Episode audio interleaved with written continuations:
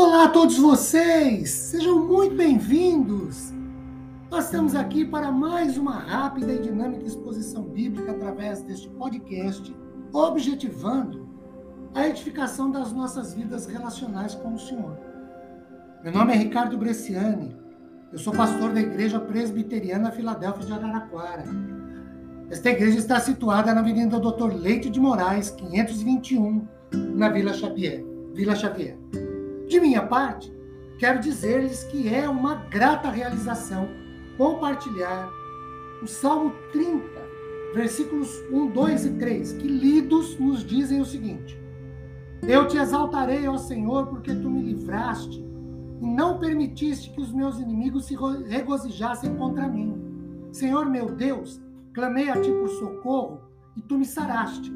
Senhor, a cova fizeste, da cova fizeste subir a minha alma, preservaste minha vida para que não descesse à sepultura. Este salmo, queridos, nos conta a experiência de alguém que acabou de escapar da morte, tendo sido libertado de uma séria enfermidade. Seu notável restabelecimento produz ações, ação de graças, cheia de alegria, e leva-o a refletir sobre as lições que aproveitou do seu sofrimento. Nos versículos 1, 2 e 3, com a frase Eu te exaltarei, ó Senhor, encontramos o que podemos chamar de louvor pelo restabelecimento. A objeção do salmista é claramente de exaltar o Senhor porque foi salvo ou livre do Sheol ou da morte e da sepultura. O salmista dá todo o crédito a Deus pelo seu livramento, que é o que a gente precisa fazer também. Assim, há, contudo, aqui inimigos que surgem em cena e que se regozijam com o sofrimento do homem justo. A alusão no título Cântico da Dedicação da Casa provavelmente se refere à decisão sobre a era de Ornã, registrado lá em 1 Crônicas 21, do 18 ao 27. E a terrível experiência de morte iminente que é mencionada no Salmo seria a pestilência que se aproximava de Jerusalém, lá em 1 Crônicas 21, do 7 a 13. Alternativamente, pode referir-se ao palácio de Davi, que ele estava impedido de ocupar, a princípio, por causa da grande invasão dos filisteus que chegou até Belém. E aí, segundo Samuel 5, 11, 18 e 22, conforme o capítulo 23, versículos de 13 a 17, nos dão essa ideia. Uma terceira possibilidade é que a frase Eu te exaltarei ao Senhor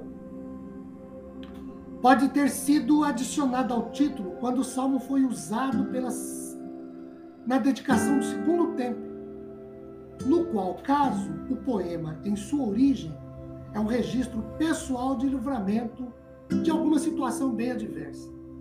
No versículo 2, lemos o seguinte: Senhor meu Deus, clamei a ti por, por socorro. Esse homem enfermo clamou, e Deus deu-lhe vida por morte, saúde por enfermidade, vida nova em lugar de fim de vida. Os antigos hebreus não favoreciam o trabalho dos médicos. Quase sempre vindicavam a enfermidade ao pecado. Por exemplo, ele é quem perdoa todas as tuas iniquidades, quem sara todas as tuas enfermidades. Salmo 103, verso 3. Normalmente, contudo, a enfermidade era considerada um julgamento contra o pecado. Portanto, pensava-se ser errado tentar reverter o curso do castigo por meios naturais. Além disso, mesmo que a enfermidade não fosse encarada como julgamento contra o pecado, era considerado falta de fé buscar curas naturais. Então, pode-se dizer que uma enfermidade de sumário da experiência, uma espécie de sumário da experiência passada, é apresentado nos versículos 1, 2 e 3.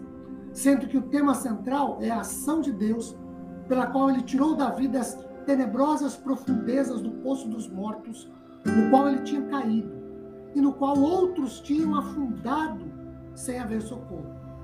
Esse livramento havia desapontado seus inimigos, de acordo com o versículo 1, que tinham pensado que sua situação tinha ultrapassado o poder ou a possibilidade da intervenção divina.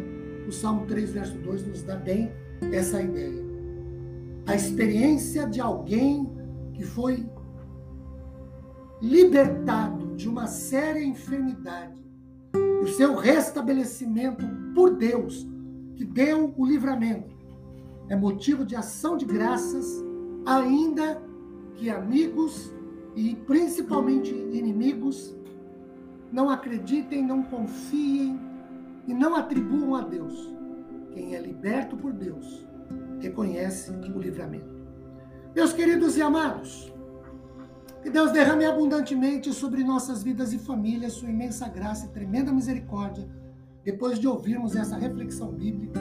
Amém.